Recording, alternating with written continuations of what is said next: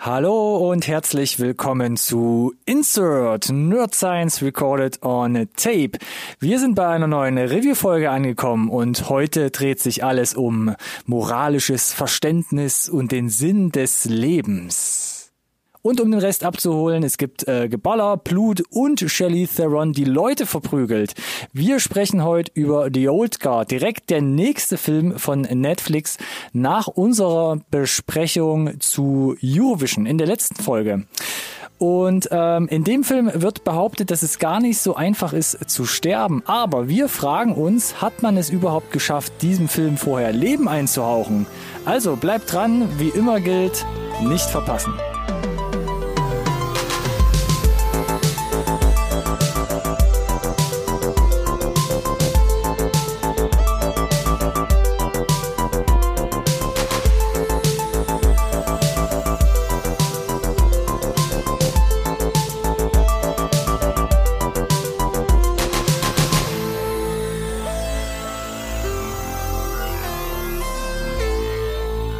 Hallo und herzlich willkommen da draußen zu einer neuen Folge Insert Nerd Science Recorded on Tape, dem einzigen Podcast über Filme, den ihr wirklich braucht. Mein Vorredner hat ja schon tief philosophische Fragen äh, gestellt. Äh, hat irgendwie Frankenstein aufgeworfen, hat man da irgendwie dem Film, äh, den wir heute besprechen, Leben eingehaucht, äh, stellt sich vielleicht auch so ein bisschen die Frage, wie verbringt man vielleicht die Ewigkeit? Und ich kann mir die Ewigkeit nicht anders vorstellen als mit ha. Ronny an meiner Seite. Hallo Ronny. Vielen Dank, Alex, für diese wie immer charmante Anmoderation. Da geht Bitte mir gerne das Herz auf. ich war, ich war auch ganz kurz davor, links abzubiegen und eine Anmoderation zu machen, äh, in der ich erkläre, dass du äh, mein Monster zu, zu mein, äh, du bist das Monster zu meinem Dr. Frankenstein, aber nein, nein. Zu, zu sperrig wahrscheinlich, zu sperrig. Das, das Monster? Der Gag so offensichtlich? Nein, also aus meiner Sicht hätte der genauso gepunktet, aber ich habe mich für die nette Variante entschieden. Ja, es, es liegt ja auch besser. Alles andere hätte gestellt gewirkt, sagst du ja. Mm hm, hm, hm. Ja, so kennen mich die Leute. Du kannst deine wahren Gefühle nicht unterdrücken. Nett, nett und äh, sensibel, ja. Zuvorkommt, ja. Alle, alles das, ja. Zuvorkommt. Also ich kenne die Wörter, aber einschmeichelnd. Müsste da mal die Bedeutung googeln. Äh, egal, ja, jetzt haben wir ja schon so viel rumgeschwafelt wieder. Ist doch auch mal, Schon wieder, mal ganz angenehm, mit Nettigkeiten zu starten, äh, oder? Bibela Pup. Das ist quasi noch ja, so ein, ein, ein, Lebenswegweiser, den wir hier mitgeben für alle, die da draußen gerade zuhören. Das, das, das werden wir zirp, ja sehen. Zirp, das zirp. Mal. Ja. ob, wir, ob wir das vielleicht auch auf den Film umgemünzt bekommen, den wir heute besprechen. Und du hast es schon gesagt, äh, wir werden nach wie vor nicht von Netflix bezahlt. Der Eindruck könnte erstmal ja. erstmal erstmal sacken lassen, ja, ärgerlich, aber wir sind halt noch nicht so bei bei weiß ich nicht, wo die Schwelle ist, 10.000 Instagram Follower, 15.000 Instagram Follower. Ich habe irgendwann aufgehört zu zählen, ganz ehrlich. Wo du wo du wo du quasi äh das musst du die Leute wirst. aus dem Social Media Department fragen. Könnt ihr mal eine Review machen zum Film? Hm, hm, hm. XYZ. Ja, äh bald. Äh, ja, heute. Definition von bald. Äh, wir werden sehen. Äh, wir wurden nicht gefragt, aber äh, aktuell sieht es ja in den Kinos nach wie vor ein bisschen mau aus. Äh, wenn ihr wissen wollt, wie mau, empfehle ich äh, eine x-beliebige Update-Folge von uns, die wir äh, in den anderen Wochen veröffentlichen und wir euch immer wieder erzählen, welche großen Blockbusters mal wieder nicht in die aktuell wieder geöffneten Kinos geschafft haben. Hashtag Tenet. Äh, richtig. Äh, von daher ist es aber jetzt nicht so, dass äh, Netflix aufgehört hätte nachzuschieben. Äh, Im Gegenteil, die hatten ja für 2020 eine Großoffensive.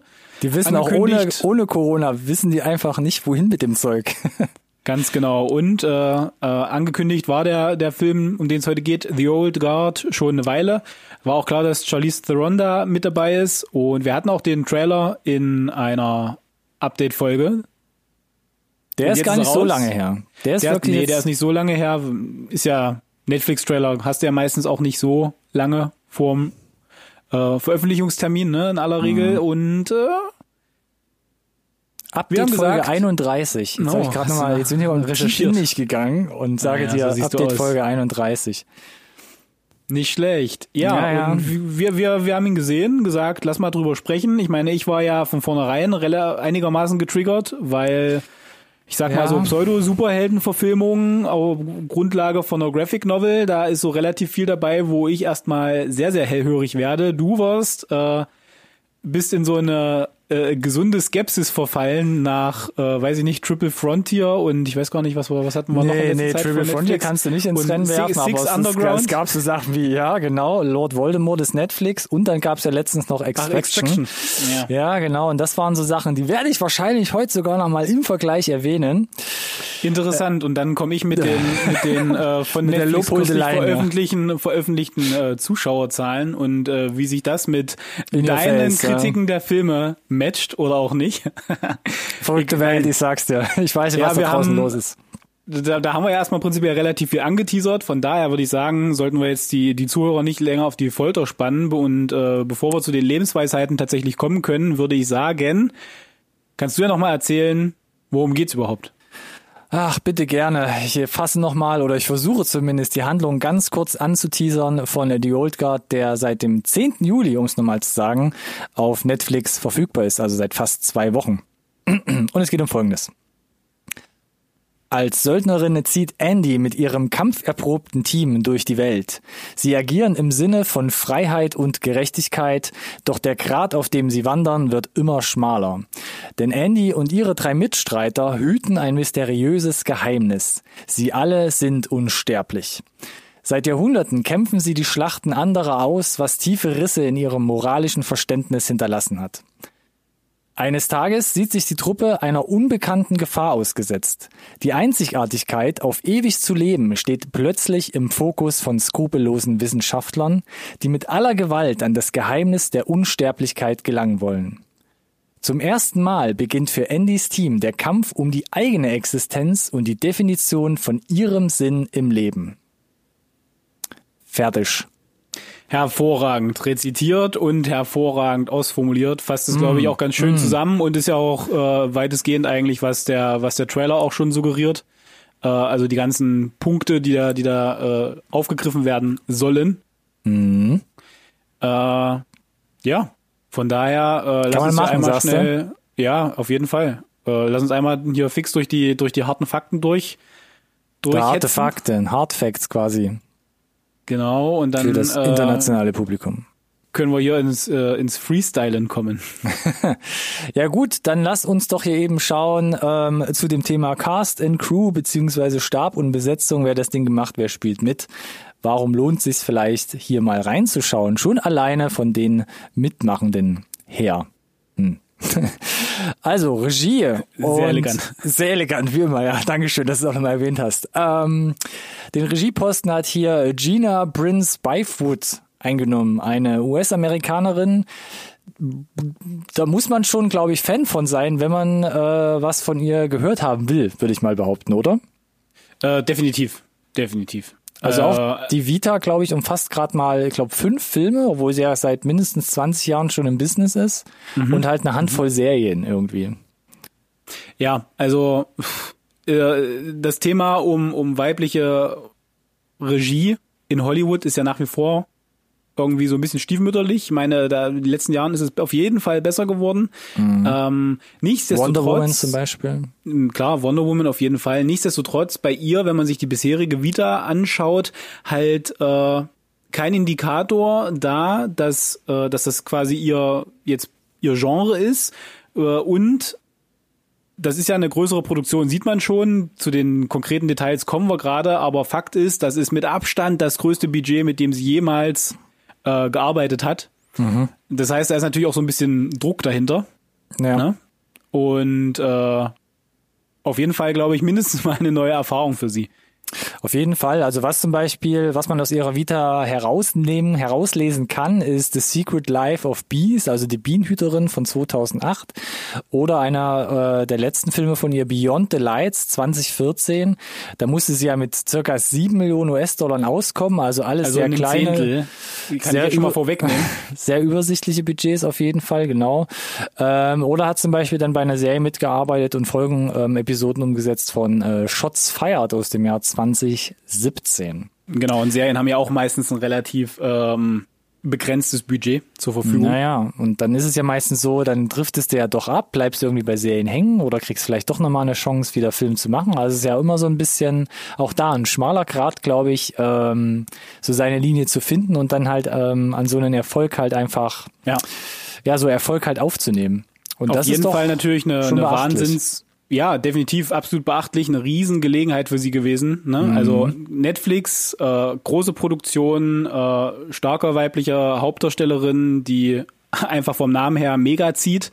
Ja. Äh, ja, und dann mit äh, weiblicher Regie. Nicht, Und nicht- schlecht, Netflix. Und nicht nur das, wie du es gerade schon gesagt hast, äh, Charlize Theron in ähm, quasi als Zugpferd hier in der Hauptrolle. Ähm, zuvor müssen wir noch sagen, Drehbuch stammt von äh, Greg Rucka. Und Warum ist das spannend? warum ist das spannend? Weil du es schon erwähnt hast, es basiert auf seiner eigenen ähm, Graphic Novel.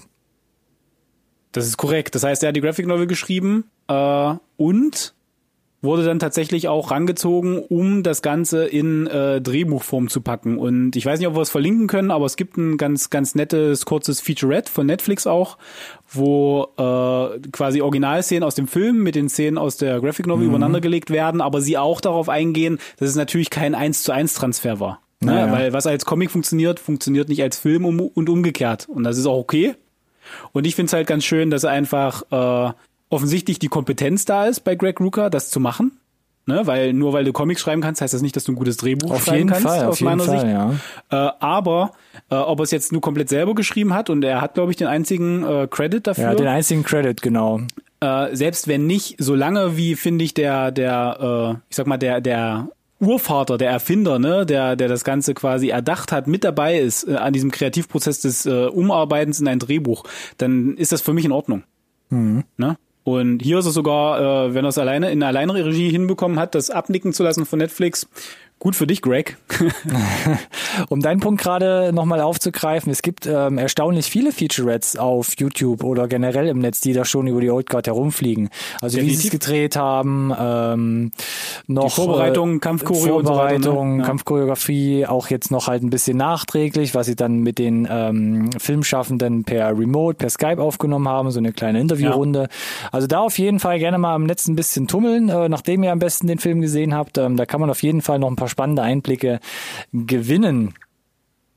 Ansonsten mit dabei, ähm, hier vor der Kamera dann zu sehen, ähm, das Cast natürlich. Und wir haben es schon mehrmals erwähnt, Charlize Theron hier, ja, kann man schon so sagen, in der Hauptrolle. Wir alle wissen, sie kommt aus Südafrika und ich musste für mich auch jetzt nochmal Revue passieren lassen, wann sie eigentlich für mich auch so ins Gedächtnis getreten ist, weil sie ist ja eigentlich noch nicht, noch nicht so alt mit 44 Jahren, aber ist doch auch schon relativ lange im Geschäft. Und was mir, wo es bei mir dann wieder so geklingelt hat, ist zum Beispiel Mighty Joe Young, also mein großer Freund Joe, ne, dieser Film von Disney war es, glaube ich, auch, mit diesem Riesenaffen, wo sie Ja. die Hauptrolle gespielt hat auch. Ja, aber damit kamen sie bei mir noch nicht so wirklich in den, in den Fokus. Also man kannte sie dann natürlich so ein bisschen, also sie war ein Gesicht. Ja, auf das, jeden das Fall, Da war, ne? aber mit, mit Italian Job 2003 Boom. äh, riesig gecastetes Remake damals, äh, ne, also Wahnsinnscast und äh, sie da mittendrin und damit war sie dann für mich einfach absolut präsent. Ja. Ähm, war auch ein, ein häufig wiederholt geschauter Film meiner Jugend, muss ich zugeben. Kann man drüber streiten, aber Mhm. Den gucke ich auch immer wieder auf jeden gerne. Fall. Auf jeden Fall, ja. Das, da kann man eigentlich nicht viel falsch machen. Ja, so äh, ganz komischer Oceans, Film. Ocean Style irgendwie ein bisschen auch, ne? So ein Ja. Allcast und dann Ja. so ein so ein Heist drumrum. Ja. Ähm, und dann hat sie ja direkt nachgelegt, 2004, ein Jahr drauf, mit Monster. Und damit hat sie sich ja quasi eigentlich schon als ähm, eine der besten Schauspielerinnen aller Zeiten zementiert gefühlt in Auf Hollywood. jeden Fall. Hat sie den Hat Oscar da- für bekommen damals für seine Hauptrolle. Genau, äh, hat sich ja da komplett äh, umschminken lassen. Nichts Mhm. mehr übrig gewesen und sie war ja damals so, ne, die schöne und ach und toll und das wurde alles quasi zerstört durch Make-up und aufwei- aufwendig äh, spielte da äh, Oscar prämiert. Das war schon eine Ansage. Das war damals ein Ding, auf jeden Fall, ja. Dann ein bisschen später ist sie schon so, ich sag mal, in dieses Superhelden-Genre reingestopft, aber auch da eine ganz eigene Note. Ähm, Ein paar Parallelen würde ich hier zu The Old Guard vermuten, nämlich in Hancock hat sie ähm, eine Gott. Rolle gespielt, wo es dann auch einen relativ dunklen Turn bekommen hat, der Film zum Schluss.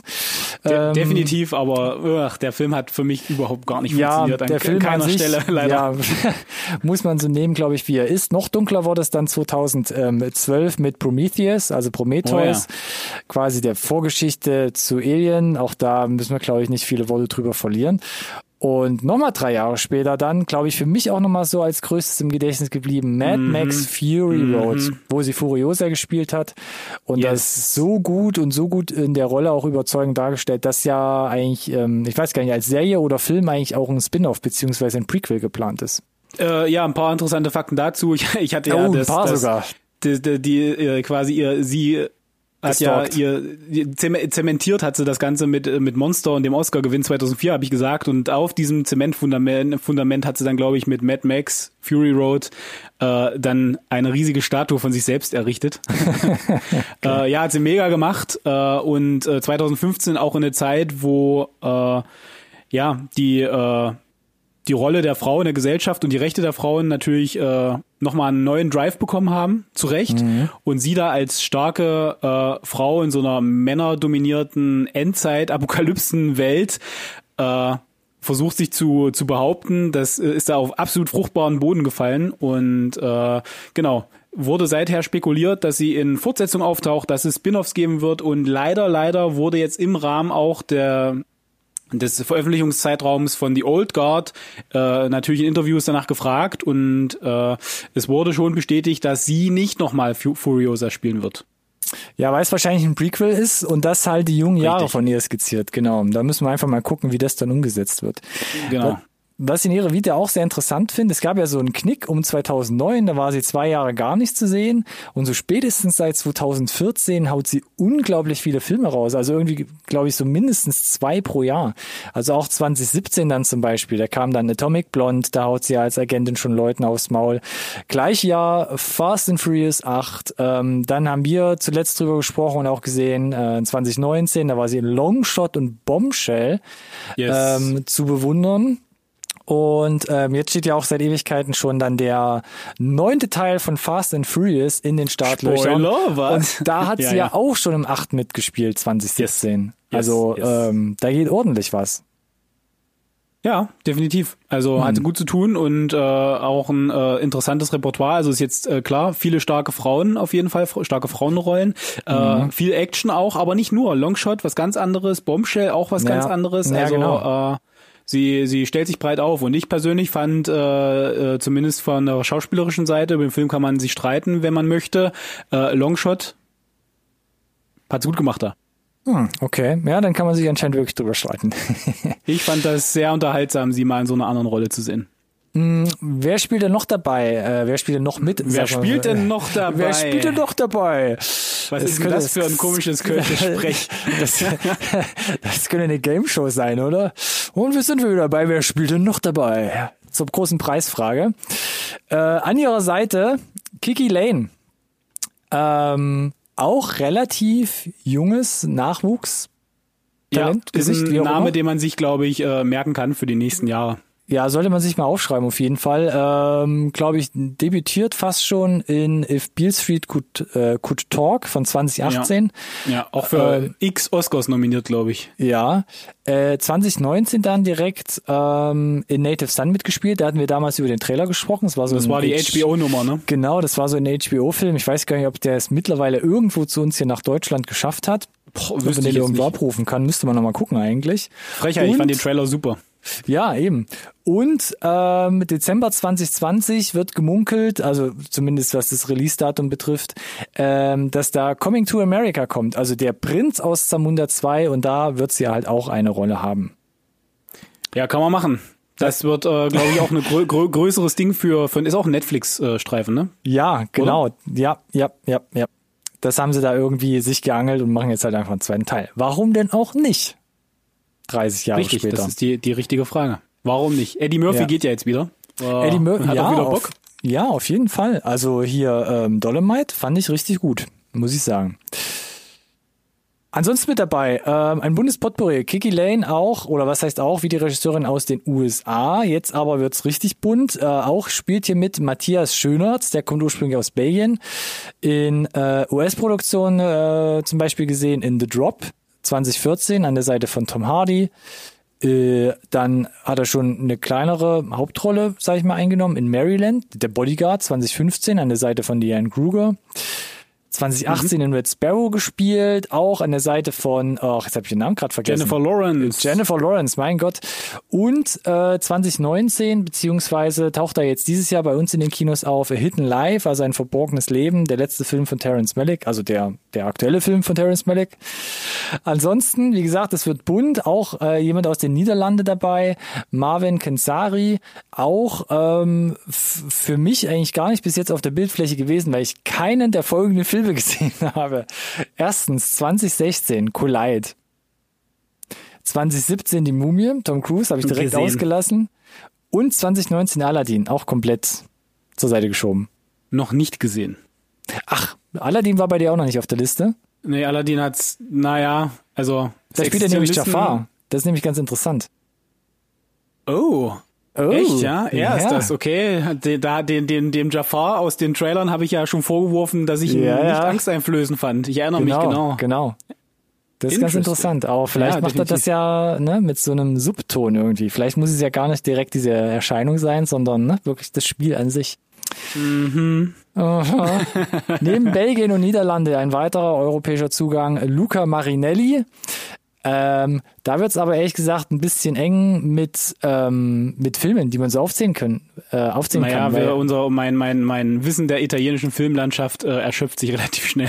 Naja, erstens das, genau, und es gibt halt wirklich nur ähm, Filmbeispiele äh, aus Italien, wie 2013, Il Mondo Fino in Fondo.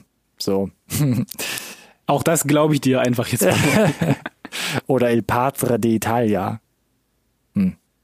Keine Ahnung. Hm. Also wer die kennt, guckt gerne mal durch in seiner Vita. Klingt eigentlich sehr interessant, was er so da schon alles gespielt hat, die letzten 10, 15 Jahre. Auf jeden Fall so aus europäischer, äh, was heißt europäischer, aus deutscher beziehungsweise US-amerikanischer Sicht auf jeden Fall auch äh, ein unbeschriebenes Blatt, würde ich mal sagen, vorsichtig. Ja. So, und dann noch jemand aus, äh, aus UK, aus dem Vereinigten Königreich. So, jetzt muss ich nochmal tief Luft holen, bevor ich den Namen ausspreche. Sag es. Juitel Ethiofor. Komm, das jetzt klang jetzt nicht so, klang jetzt nicht so richtig souverän, aber es war, glaube ich, oder? technisch gesehen erstmal richtig. Probierst du es mal, komm. Äh, Juitel Ejiofor. ja? Das ist geil. Wir müssen so einen Contest machen, irgendwie auf Instagram oder sowas. Nee, gibt's nicht. wir war, sind nicht die einzigen, die es vorher gegoogelt haben. Schickt uns einfach aus, zu irgendwie. Aus meiner, aus meiner Sicht ist das äh, äh, von der technischen Ausführung her korrekt, nur vielleicht äh, nicht so richtig äh, souverän, muss man vielleicht das nächste Mal noch 20 Mal vorher sagen. Ja, genau. Lieber Chuitel, ähm, sieh's uns nach. Wir können dafür relativ gut eine Vita ablesen und weitergeben. Zum Beispiel zum ersten Mal aufgetaucht ähm, ist der gute Mann in Love Actually. Tatsächlich Liebe 2003. Ähm, prominentere Rolle würde ich eher sagen dann in Children of Man. Ähm, dann auch zu sehen in 2012 aus 2009. und ähm, dann ein paar Jahre später auch ganz groß im Oscar-Business dabei 12 Years a Slave. Ähm, der ist ja auch ordentlich durch die Decke gegangen. Kleinere Rolle dann wieder mhm, im mhm. ähm, ersten Doctor Strange. Da wird er sicherlich oder wird, so ist zumindest angekündigt. So klein war die gar nicht, ich wollte gerade sagen. Also äh, das ja, ist stimmt. Der, wurde ja hat ja quasi sein Setup als potenzieller nächster Bösewicht bekommen. Mhm, stimmt wird definitiv, ja. glaube ich, auch im, im nächsten zweiten Teil von Doctor Strange mitspielen. Also ist auch gelistet, ja, genau. Genau, gibt's gibt gibt Schlimmeres als fest Fuß zu fassen im Marvel-Universum, glaube ich. Das stimmt. Und er hat mittlerweile sogar angefangen, eigene Filme zu drehen. Und auch sein erster Film auf Netflix vertreten, The Boy Who Harnessed the Wind, also der Junge, der den Wind einfing, vom letzten Jahr, 2019. Der hat ja auch ganz gute Kritiken generell erstmal abbekommen. Ich habe ähm, leider noch nicht gesehen. Ja, Dito muss ich leider auch zugeben. Also ich habe heute bei dem Cast habe ich echt Probleme, da die Filme zusammenzubehalten, leider. Ähm, ansonsten ist er demnächst zu sehen in Infinite, ähm, ist jetzt für Mai 2021, ange 2021 angekündigt. Das ist der neue Film von Antoine Fuqua, unter anderem auch wieder mit oder unter anderem mit Mark Wahlberg. Und er hat eine zweite Regie in Arbeit, die heißt Rob Peace, aber wann die kommt, ähm, weiß man noch nicht genau. Also auch fleißig, fleißig der Mann. Ja, definitiv. Uff. So viel zu den Schauspielern. Jetzt, müssen, yes. jetzt müssen wir noch schnell den, den, den restlichen Cast noch schnell durchprügeln. Bitte. Die restliche Crew. Ähm, machen wir es kurz. An der Kamera ähm, haben sich zwei Leute die Arbeit aufgeteilt. Zum einen Barry Aykroyd und Tami Riker. Ähm, Barry Aykroyd hat zum Beispiel auch die Kamera geschwungen bei United 93, also Flug 93 von 2006. Ähm, auch bei Tödliches Kommando, The Hurt Locker 2008, also von Catherine Bigelow. Oscar da also, überschüttet. also auch da, auch gut Erfahrung, ne? In, in so einem ich sag mal, in so einem Genre, ne? so ein bisschen dark, ja. so ein bisschen Kriti, so ein bisschen nah dran, Action. Ähm, zuletzt gesehen auch Netflix-Produktion, äh, Outlaw King, mehr oder weniger gesehen, indirekt quasi, auch da die Kamera gemacht. Und wir haben es gerade eben schon erwähnt, an der Seite von Shirley Theron hat er da ihr Gesicht unter anderem in äh, Bombshell eingefangen. Ja, interessant. Jahr. Also hat quasi schon Netflix-Erfahrung, hatte schon Charlize Theron-Erfahrung. Kommt eigentlich viel Gutes zusammen auf jeden Fall. Ja. Bei der Tammy oder Tami Riker ist ein bisschen übersichtlicher. Sie hat auf jeden Fall schon viel mit der äh, mit der Gina, also der Regisseurin, ähm, zusammengearbeitet, unter anderem bei dem Beyond ähm, the Lights von 2014 und bei der Serie Shots Fired von 2017. Genau, also die kennen sie auch schon von früher. Die kennen sich irgendwie alle und es geht noch weiter. Schnitt und Montage stammt von Terrelyn Shropshire.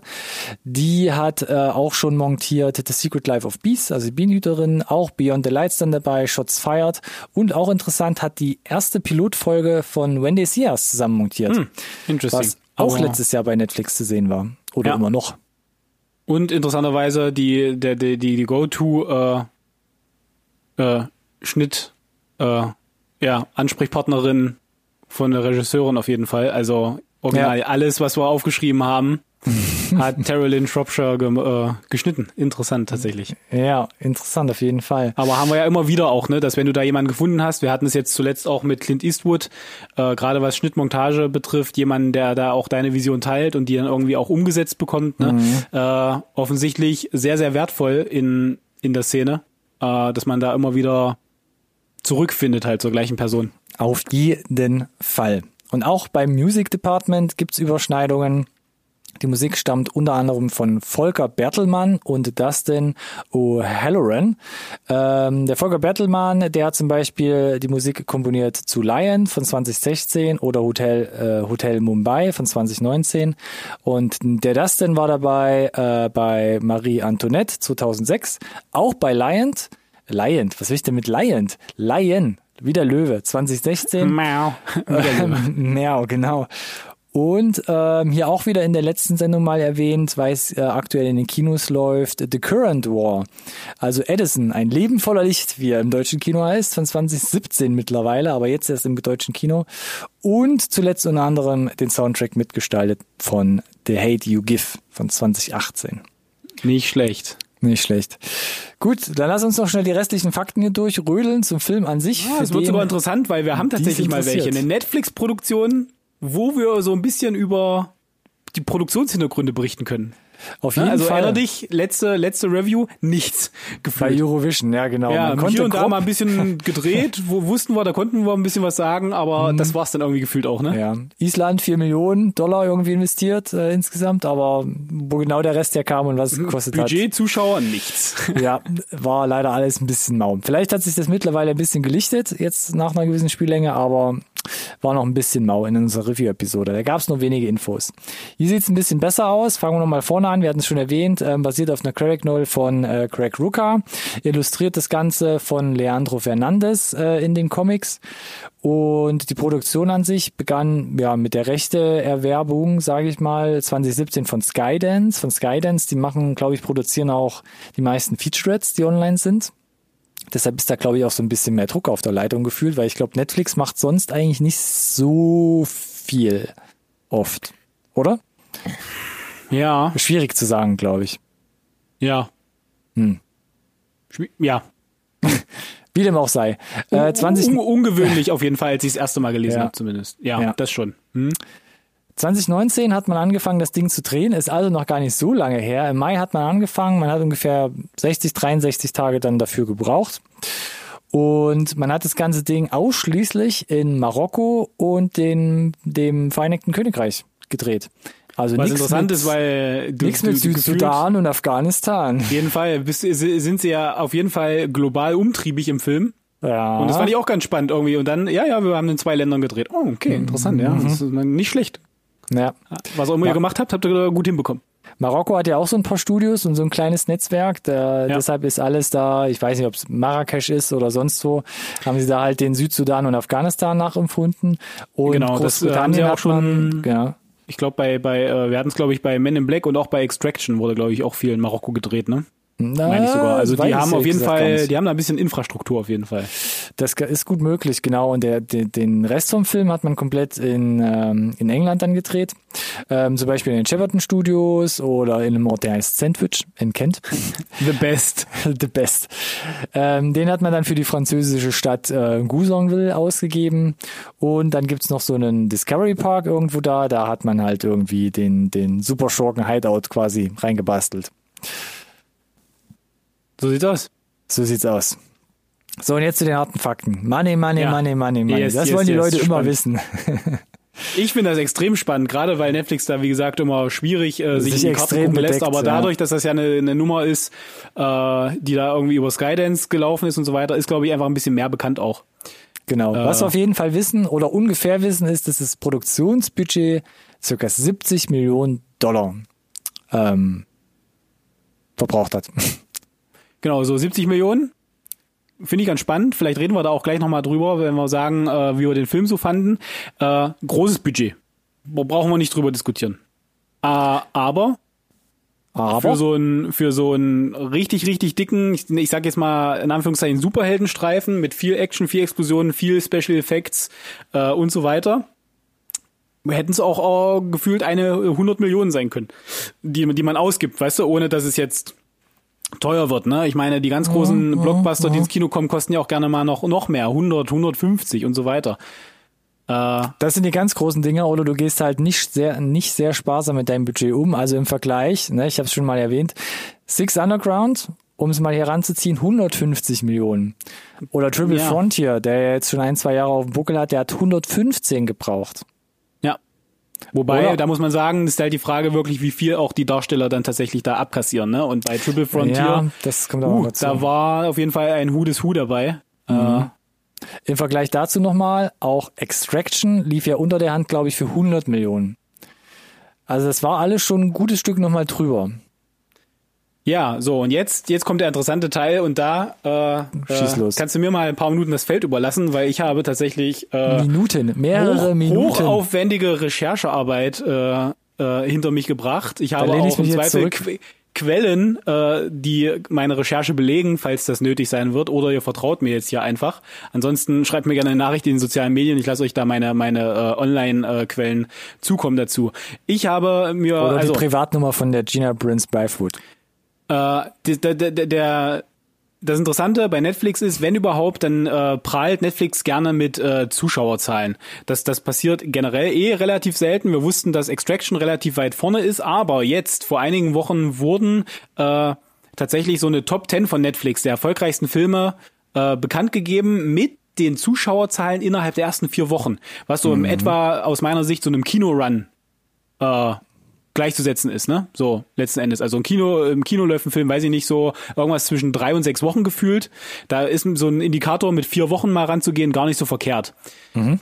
So, und da haben wir zum Beispiel die Info bekommen, dass äh, Extraction relativ mit Abstand den Rekord hält. 99 Millionen Zuschauer, also knapp 100 Bäh. Millionen Zuschauer in den ersten Bäh. vier Wochen. Dann hatten wir zum Beispiel das Schlusslicht dieser Top 10 bildet The Perfect Date.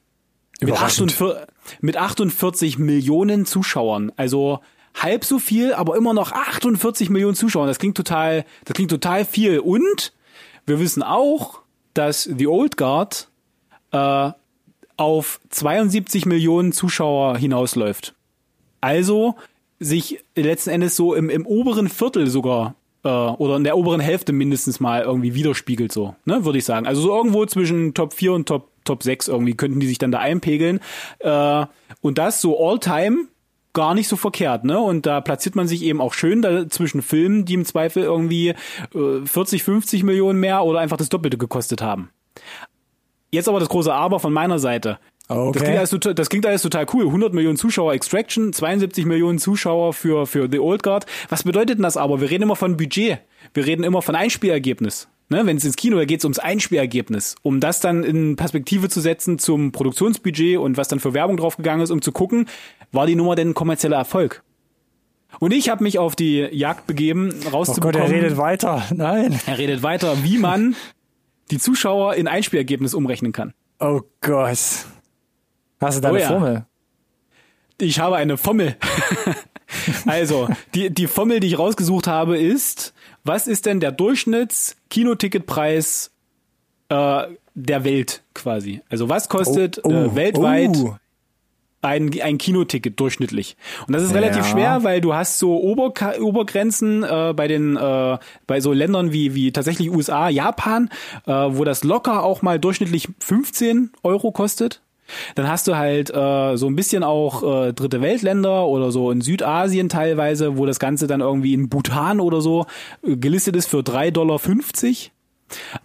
Äh, Jetzt muss man aber natürlich gucken, wie setzt sich denn wirklich auch so, ein, so eine Kinoquote für einen globalen Film zusammen? Also äh, so vom, vom äh, äh, geografischen her. Da hast du natürlich schon den Großteil der, der Zuschauer, weiß ich nicht, in USA, China, Europa. So. Und da sind Kinotickets relativ teuer. So, und ich bin jetzt mal in meiner, in meiner Milchmädchenrechnung dahingegangen, habe mal angenommen, lass mal mit 10 Euro rechnen. Weil das ist das, was wir in Deutschland auch bezahlen. Da kann man si- quasi so sich gut mit assoziieren und vor allem gut mit rechnen. 10 Euro Kinoticket. Das ist total schön, aber wir wissen immer noch nicht, wie viel geht denn von so einem Kinoticket überhaupt an die Filmverleiher oder an den äh, an die Produktionsfirma. Und dann wird's noch schwammiger. Versucht bei mir dran zu bleiben. Ich habe rausgesucht, dass im Schnitt so ja, ist nicht interessant, ich finde das super spannend. 40 bis 60 40 bis 60 Prozent des Kinoerlöses gehen in den USA tatsächlich an die Produktionsfirma oder den Filmverleiher. In Deutschland ist das weniger, 20 bis 30 Prozent meistens nur. Äh, wenn wir mal annehmen, dass die 50 Prozent kriegen von so einem 10-Euro-Ticket, ne, also 5 Euro. Ja, und dann kannst du das quasi auf ein Einspielergebnis runterberechnen. Oder wir machen es umgekehrt und sagen jetzt einfach mal äh, 72 Millionen mal 5 Euro. Dann kämest du auf ein, ein, ein hochgerechnetes von mir mit meiner absolut äh, genialen Formel auf Grundlage meiner genialen Quellen, die ich hatte, auf von 360, 360 Millionen Euro in dem Fall. Ja. Das Einspielergebnis. klingt doch. Das klingt jetzt nicht schlecht. Das klingt auf jeden Fall nach einem Erfolg, weil äh, selbst wenn sie noch mal so viel ausgegeben haben für Werbung und Netflix macht ja auch gerne mal so Plakatwerbung, ne und und so weiter und ist ja auch gerne mal in irgendwelchen anderen, weiß ich nicht, Werbung auf YouTube vorgeschaltet oder so unterwegs. Solide Nummer auf jeden Fall, meine Güte. Ja, Um so kurz Ich abzuschließen, Six Underground nach vier Wochen lag bei 83 circa, 83 Millionen. Also sogar auch noch hinter Extraction mit 99 Millionen, der ja gerade auf Platz 1 ist, hast du gesagt. Und dann nochmal 10 Millionen weniger, liegen wir jetzt ungefähr mit ähm, The Old Guard. Genau, und da liegen immer so, wenn du diese Formel an, anwenden würdest, liegen da quasi so 10 Millionen Zuschauer, entsprechend dann entsprechend, ihr könnt es euch alle ausrechnen, 50 Millionen Einspielergebnis. Ob das jetzt Sinn macht, was ich euch erzählt habe und, und richtig ist, sei euch selbst überlassen, ob ihr meiner Argumentation folgen konntet. Ich finde das so einigermaßen schlüssig, um einfach so ein bisschen Perspektive reinzubringen in diesen Netflix-Zuschauerzahlen, die immer total mega klingen, aber keine Ahnung, wie, wie Netflix wirklich die äh, Rentabilität von einem Film errechnet. Am Ende des Tages. Finde ich ganz schwer. Ob die so einen Schwellenwert haben und sagen, okay, ab dem Zuschauer Nummer X, ne, ist irgendwie Break-Even erreicht und der Film ist erstmal wenigstens als äh, äh, äh, kostendeckend in die Bücher gegangen und ab wann es ein Erfolg ist, keine Ahnung. Ja, ja, die werden da glaube ich schon ihre Algorithmen haben. Sorry, ich musste gerade einen Schluck trinken. Ich habe so viel äh, Monolo ist okay. Monolo monologisiert hier. Ach ja, tut mir leid, dass ich jetzt mitbekommen. davon so viel Zeit in Anspruch genommen habe. Ich fand es aber tatsächlich ganz spannend, mal diese, diesen, diesen Kaninchenbau hinabzusteigen und da mal versuchen, äh, zu versuchen, irgendwas rauszubuddeln. Mhm. Um halt ein bisschen auch Perspektive zu geben zu den ganzen Budgets, die wir sonst in unseren Reviews immer besprechen. Die Weißt du? Frage ist doch aber, Alex, würden wir den jetzt weiterempfehlen, wenn wir den analysieren würden? Wie Pah. finden wir das denn raus? Tja, keine Ahnung. Im Zweifel hat äh, Ronny noch irgendwie Thesen, die wir jetzt hier schnell runterrotzen müssen, weil Alex die ganze ganze ganze Zeit ver verlabert hat mit irgendwelchen Millionenstuss-Umrechnereien. Dann kommen wir doch, mal gucken, ob wir es zeitlich hinkriegen, noch zu unserer Analyse vom Film an sich. Und ähm, ich habe versucht, wieder zwei Hypothesen zu formulieren, an denen wir uns versuchen, langhangeln zu können, um am Ende dann ein Fazit über diesen Film, The Old Guard, irgendwie verfassen zu können. Und zu The Old Guard sage ich, Die Old Guard ist zurückhaltend authentisch, inszenierte Action mit übernatürlichem Twist. Und die Old Guard krankt an üblichen Genre-Restriktionen und verliert damit an erzählerischer Tiefe. Ja. Ja, So, ja, dann habe ja. ich hier ein paar Pro- und ein paar Kontrapunkte. Ja, dann Ähm, sta- starte direkt mal rein. Soll ich direkt mal losschießen? Ähm, was mir gut gefallen hat auf jeden Fall am Film, ähm, ist die visuelle Inszenierung. Und die teilt sich für mich so ein bisschen in zwei Punkte auf. Einmal die Locations und einmal so der Look generell.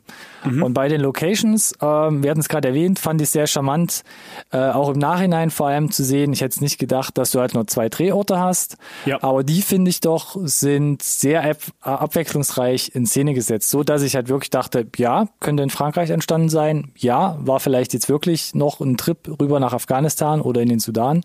Whatever. Ähm, weil da auch im Vergleich, wir hatten es gerade erwähnt, Six Underground, ja, das hat gespielt in Los Angeles, Ungarn, Arabische Emirate, Italien und schieß mich tot. Und da sind diese Orte wegen diesem völlig überdrehten, überfüllten Content zur reinen Deko verfallen. Aber hier finde ich bei The Old Guard ähm, fügt sich das schön zu dem Gesamtbild. Es wird wirklich, ähm, finde ich halt, ähm, wie soll ich sagen, ähm, ja, narrativ erklärt, warum man da ist, äh, unterfüttert, äh, warum Ja, man jetzt von A nach B kommt und schön in Szene gesetzt. Genau, und ich, ich finde, es wird auch so ein bisschen äh, durch durch äh, visuell, visuell, vor allem auch durch das Grading, äh, auf jeden Fall auch äh, ein bisschen getrennt. Six Underground war alles sehr, sehr poppig äh, gegradet auch, ne? Sah alles gleich Michael Bay ausgefühlt. halt, ja. Genau, und, und hier war es halt wirklich, Afghanistan hat dann so ein bisschen diesen, diesen vergilbten äh, Wüstenlook gehabt. Äh, äh, Großbritannien war halt sehr äh, blaustichig gefühlt auch und wieder so ein bisschen poppiger, wie man das im Zweifel auch von Michael Bay kennt. Äh, die Frankreich-Szenen, die waren alle sehr moody, Teil, spielt ja auch teilweise nachts, um wirklich auch nochmal zu diese, diese, diese Location im Zweifel halt auch zu trennen von dem Rest. Und das hat äh, tatsächlich ganz gut funktioniert, dass du, dass du die Orte anhand auch der, der, der des optischen Eindrucks gut voneinander ähm, trennen konntest, einfach, fand ich. Was ich auch immer witzig finde, ne? weil gerade so in den US-amerikanischen Filmen ist halt alles, was Saudi-Arabien ist, hat immer diesen Ja. gelben, leuchtenden Look, auch wie Mexiko zum Beispiel. Genau, Ja. und die europäischen Ja. Städte haben meistens irgendwie was Unterkühltes, aber ja. Und auch generell aber gefällt mir der Look an sich vom Film auch gut. Ähm, man hat teilweise wirklich reduzierte Sets ähm, und eine sehr bedachte Beleuchtung, gerade in der Eröffnungssequenz, ähm, wo sie quasi, quasi in den Hinterhalt geraten, was man ja auch schon im Trailer gesehen hat. Da spielt man sehr mit Licht, mit sehr wenigen Lichtquellen, mit Schatten und Reflexionen. Das zieht sich so vereinzelt auch über den ganzen Film hinweg, dass man jetzt nicht alles super mega gut ausgeleuchtet hat und Lensflares ohne Ende, sondern es ist wirklich ähm, sehr reduziert. Und was mir auch gut, sehr gut gefallen hat, war so der Einsatz von praktischen Effekten. Auch zum Beispiel in der Öffnungssequenz gibt es auch ein sehr schönes ähm, Featurette auf YouTube über diese Sequenz ähm, mit diesen Blutspritzern, dass das halt noch original wirklich so ähm, Props sind, die halt auf den Kostümen und an den Schauspielern halt so explodieren. Ähm, und auch da nochmal der Vergleich zum Beispiel zu Tyler Rake, also Extraction. Da wirkte für mich alles immer so ein bisschen überstilisiert und auch gerade bei diesen Longshots, die man hatte, das hat man einfach gesehen, dass da viel CGI mit im Spiel war. Ja, ja. Ähm, und das finde ich war hier einfach ein viel stimmigeres Bild auch für mich bei The Old Guard. Das stimmt. Das Einzige, was mir da negativ aufgefallen ist, wo wir gerade so ein bisschen die, das, die, die Production Value loben, war tatsächlich dann hier an der Stelle so ein bisschen Montage und Schnitt. Äh, der, der Film lebt ja von den coolen Choreos und dass äh, quasi die, die Krieger, die, Gar, die Garde gemeinsam kämpft und äh, du äh, über die Kampfchoreo quasi sagen möchtest, dass die Jahrhunderte schon aufeinander eingestimmt sind und genau wissen, jeder Schritt sitzt des anderen ist bekannt und äh, man kann da sich schön ergänzen und so weiter. Und teilweise ist die Kamera für mich da zu nah dran, zu shaky, ähm, zu schnell geschnitten, hat mich teilweise sogar äh, gerade äh, in, in, Anf in der Anfangssequenz äh, des hin in dem Hinterhalt auch ein bisschen so an diese äh, Bourne-Filme erinnert, wo auch die Sequenzen ja. schnell geschnitten waren. Und ich habe da teilweise das Problem, auch den Anschluss zu verlieren an die Choreo. Äh, das ist meiner Meinung nach dann da die Kunst, dass das eben nicht verloren geht. Und gerade wenn du eine, diese, diese Choreo davon leben lassen möchtest, dass mehrere quasi Kämpfer gegenseitig voneinander, äh, miteinander agieren, Ja, ja. genau. Dann wär, hätte ich mir im Zweifel einfach einen Schnitt weniger gewünscht. Vielleicht mm, lasst mich doch diese geile Choreo mal bewundern für das, was sie ist. Naja, es wird halt künstlich so aufgetrennt und zerschnitten. Das ist, glaube ich, was du meinst. Ja, naja, es liegt genau. auch ein bisschen daran, dass das natürlich alles keine echten Kämpfer sind, ne? dass das einfach Choreo ist, dass das äh, antrainierte Sachen sind und du musst halt im Zweifel auch schneiden, weil es, wie gesagt, sind halt nur Meter, Schauspieler in Anführungszeichen. Meter Abstand auch mal beim in die Fresse Genau, genau, liegt, genau, Ja, genau. Aber und das muss natürlich ein bisschen wegkaschieren. Dann nimmt man natürlich gute Kameraeinstellungen und Schnitte. Äh, nichtsdestotrotz äh, habe ich mir gedacht, boah, zeigt mir doch mehr davon. Lasst mich Ja. doch, lasst mich doch begutachten und mich nicht die ganze Zeit äh, überlegen, wohin die Kamera jetzt gewandert ist und wo der Mhm. Anschluss jetzt sein müsste. Äh, Es hat mich ein bisschen rausgebracht. Das ist aber Meckern auf hohem Niveau. Und Ja, aber- es gab, gab auch viele Szenen, wo Ja. sie es besser gelöst haben. Später dann. Ja, ich glaube, so weit würde ich auch gehen. Deshalb ist mir das jetzt hier nicht ganz so doll ähm, negativ aufgefallen, sondern bei mir ist eher so der positive Punkt hängen geblieben, dass man schon erkennt, dass verschiedene Kampfstile so ein bisschen aufeinandertreffen, auch Ja. wenn ich da überhaupt gar kein geschultes Auge für habe. ähm, und was, was, wo- woher nur? Ähm, und was mir aber ähm, sehr positiv ähm, aufgefallen ist, dass man, also ich habe es den Schauspielern irgendwie abgekauft. Also es war jetzt nicht so, dass ich die ganze Zeit dachte, ja, okay, Stunt-Double und das wirkt jetzt zu sehr gekünstelt, ja, ja, ja. sondern ich hatte im Verhältnis zu anderen Produktionen einen sehr authentischen Eindruck. Und im, Ver mit, im Verhältnis meine ich zum Beispiel bei Tyler Rake, Extraction, war das für mich so ein überlanges Haut drauf Spektakel. Mein ja. Gott, dieses Bashing heute von dir. Das ist kein Bashing, ich zieh's nur als Vergleich dran, ne? Und da war es zum Beispiel so, gerade wo dann, ähm, wo, wo, wo Hemsworth auf diesen ähm, Bollywood-Action-Star trifft, ich weiß nicht, wie er im Film heißt, das ist so Testosteron gefüllt und animalisch stumpf und äh, wo du fast schon so diesen, diesen Moschusgeruch aus den Schweißporen irgendwie riechen kannst von den Schauspielern, wo ich dachte so, das ist alles so ein bisschen over the top und wenn ihr so abgefahrene Kampfkünstler seid, es gibt doch Griffe, wo man den anderen gegenüber direkt halt äh, außer Gut, Gefecht um hier, kann. um, um hier mal weiterkommen. Du hast es Aber gesagt, ja, du, okay. du kaufst diese Authentizität äh, auch im Kampf, in der. Kampfchoreo den Figuren ab und äh, das bringt mich eigentlich auch, eine, ist eine schöne Überleitung zu, zu meinem größten äh, Pro-Punkt und das ist das Cast letzten Endes. Und Mhm. äh, da, da gehe ich sogar noch weiter und sage, die gute Oscar-prämierte Charlize Theron äh, ist fast eigentlich für mich gar nicht im Fokus, sondern dieses B-Cast, die Leute aus Europa, die wir hier aufgezählt haben, ne? Ja. Matthias Schönhaus aus Belgien, ähm, Marwan Kensari aus den Niederlanden, äh, Luca Marinelli aus Italien, die, die stehlen da die Show gefühlt. Das sind äh, die die Figuren äh, werden haben haben so coole Szenen, werden so sympathisch rübergebracht, die die zwischenmenschlichen Szenen. Also a gut geschauspielert, b gutes Drehbuch gehabt, äh, was mich zu C bringt, dass ich dass ich mir sage, ich will mehr von euch sehen eigentlich.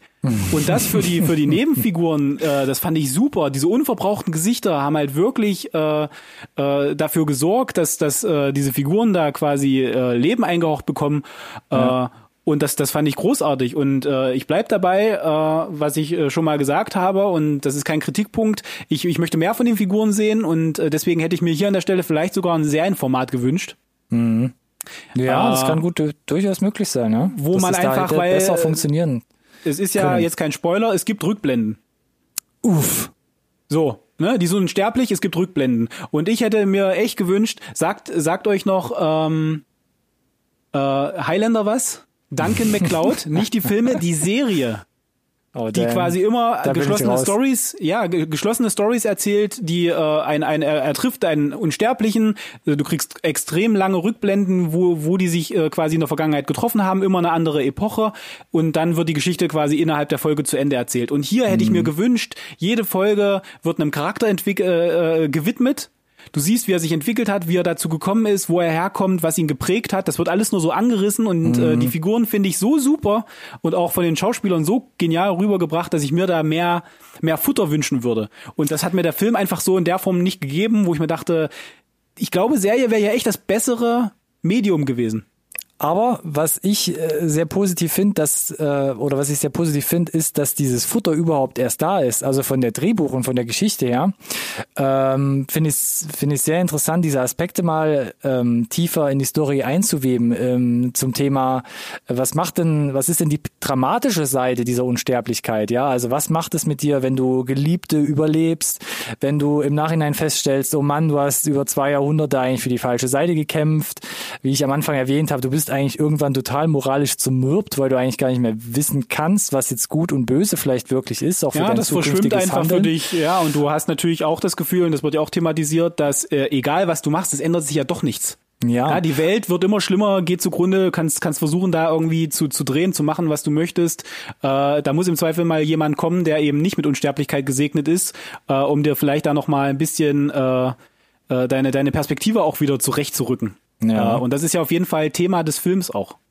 Und, und was, sehr rüber, ich. was sehr interessant fand, hat mich auch ähm, recht überrascht, auch für dieses Format und für diese Plattform an sich, dass du da eine relativ ausgeprägte LGBT-Komponente plötzlich drin hast, wo es einfach auch um Homosexualität geht. Und das jetzt nicht irgendwie so mit der Kneifzange angefasst wird, sondern ja. ich möchte sagen, recht charmant eingebettet ist es ist charmant eingebettet, es ist authentisch eingebettet und ja, mein Gott, ich meine, ja. gerade bei Unsterblichkeit relativiert sich A viel und B war das auch teilweise, wenn du mal weiter in die Vergangenheit schaust, es gab äh, Epochen, da war das kein Thema. Mhm. Da war es einfach Bestandteil der Kultur. Ist es dann irgendwann nicht mehr geworden gewesen äh, und wird es jetzt langsam wieder und das ist auch gut so. Ja. ja und von daher äh, auch das, ja, auf jeden Fall ein super Thema. Und ich würde kurz einmal den, den Switch noch bringen, weil es gerade gerade gut passt, äh, zu einem Negativpunkt von meiner Seite. So ja, genial, wie ich die ganzen Figuren, die ganzen Figuren finde. Mhm.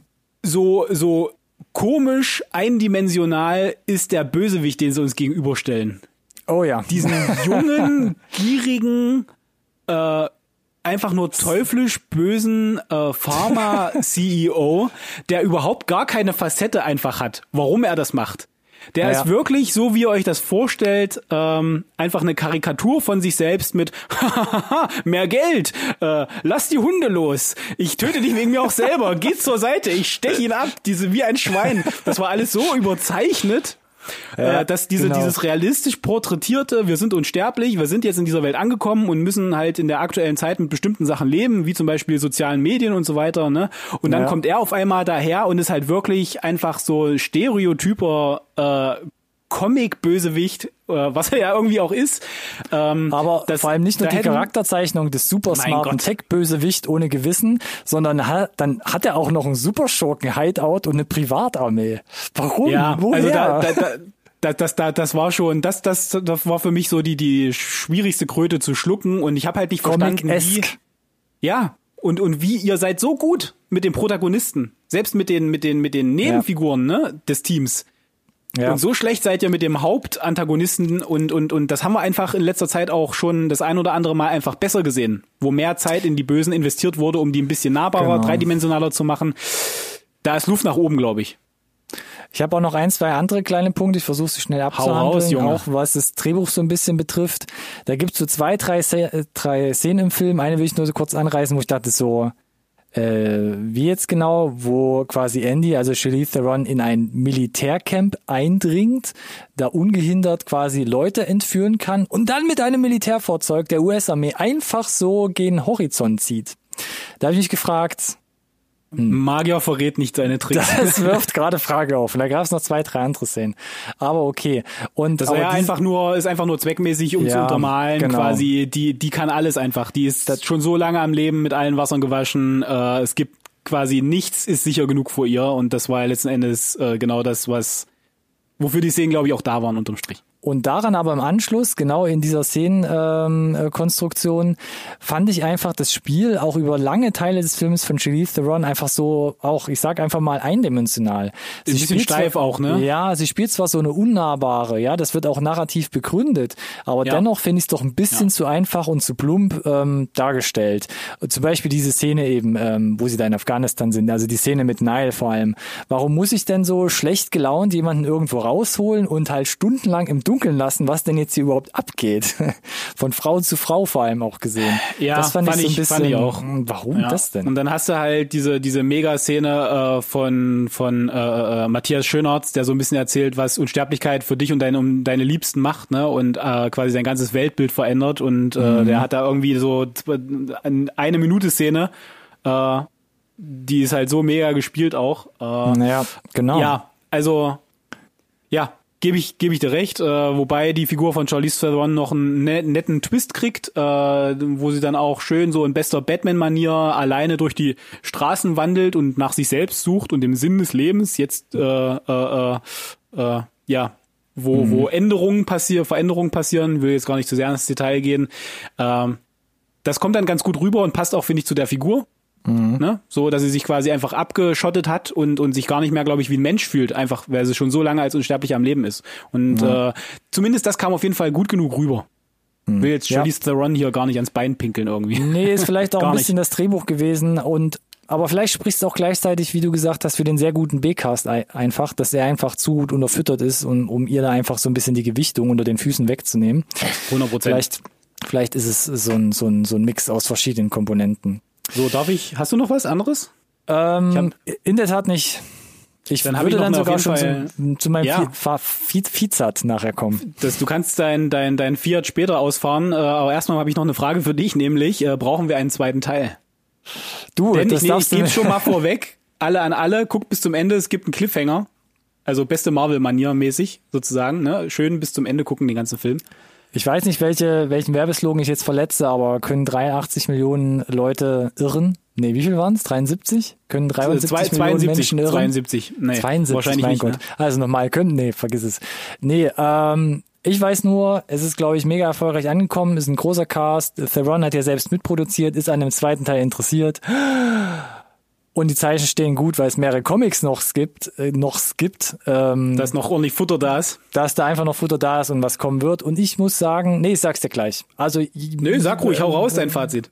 soll ich schon mal sagen? Na, wenn du jetzt einmal am Redefluss bist hier, schließe dich dann an mit deinem Fazit. na, ich komme dann äh, später. Gegen die. Ferkel. Ähm, ja, um das, genau, um es kurz abzuschließen von meiner Seite. Also, die Old Guard für mich, auch auf deine Frage bezogen, ähm, bietet sehenswerte Actionunterhaltung, keine Frage, ähm, aber mit frischen und erzählerischen Aspekten und inszenatorisch hält man sich mit den Effekten zurück, so dass gerade die Kampfeinlagen sowie die praktischen Effekte ähm, hervorstechen können. Und auch die Charaktere, wie wir gesagt haben, ähm, profitieren von den ruhigeren Szenen, auch wenn sich diese dann innerhalb des üblichen Genres und der gewohnten Spielfilmlänge vor allem halt nicht ganz entfalten können.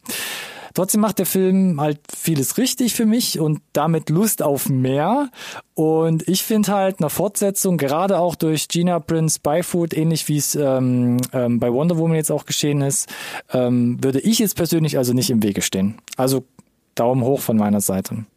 Ja, bin ich d'accord. Also eins vorweg, ich bin nach wie vor der Meinung, Serienformat wäre ja die bessere Variante gewesen, um so eine, äh, äh, um, um, um Highlander für die nächste Generation aus dieser ganzen Geschichte zu machen. Das Potenzial ist auf jeden Fall da. Die Figuren sind super interessant, äh, toll gecastet.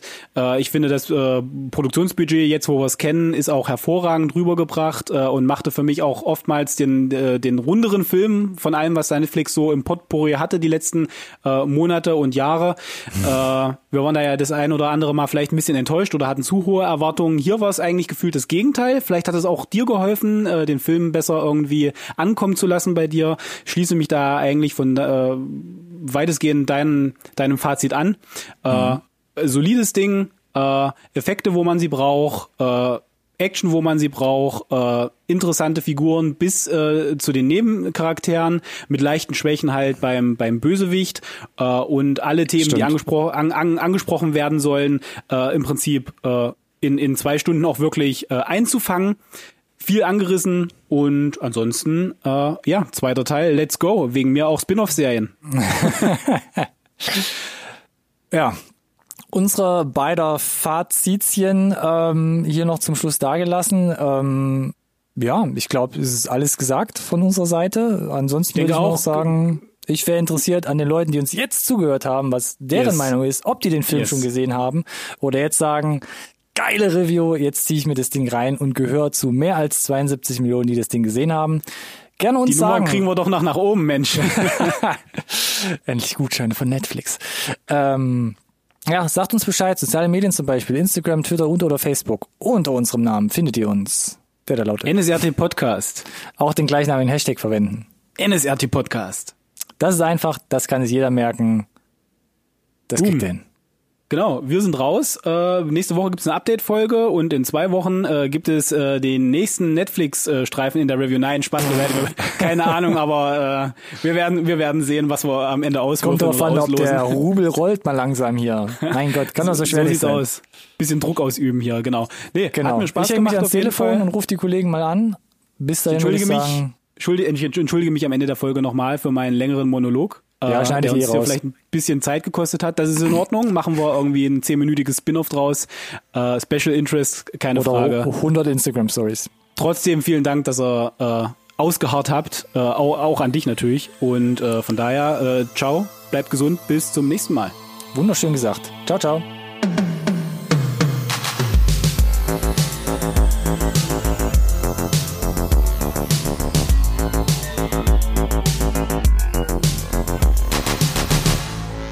conversation can serve no purpose anymore. Goodbye.